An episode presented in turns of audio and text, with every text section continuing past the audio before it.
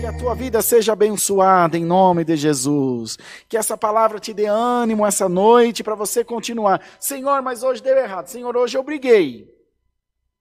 Mas de verdade, Senhor, diante de Deus, eu tentei não brigar. Então tá bom. Na próxima você não briga. E vai tentando, e vai continuando, vai se esforçando, e a palavra vai cumprir na sua vida. Esforça-te que eu te ajudarei. E quando acontecer de você cair, de você manquitolar, de você deslizar, não se entristeça, apenas lembre que você continua no caminho. Apenas lembre que você continua rumo ao caminho da paz, ao caminho da realização.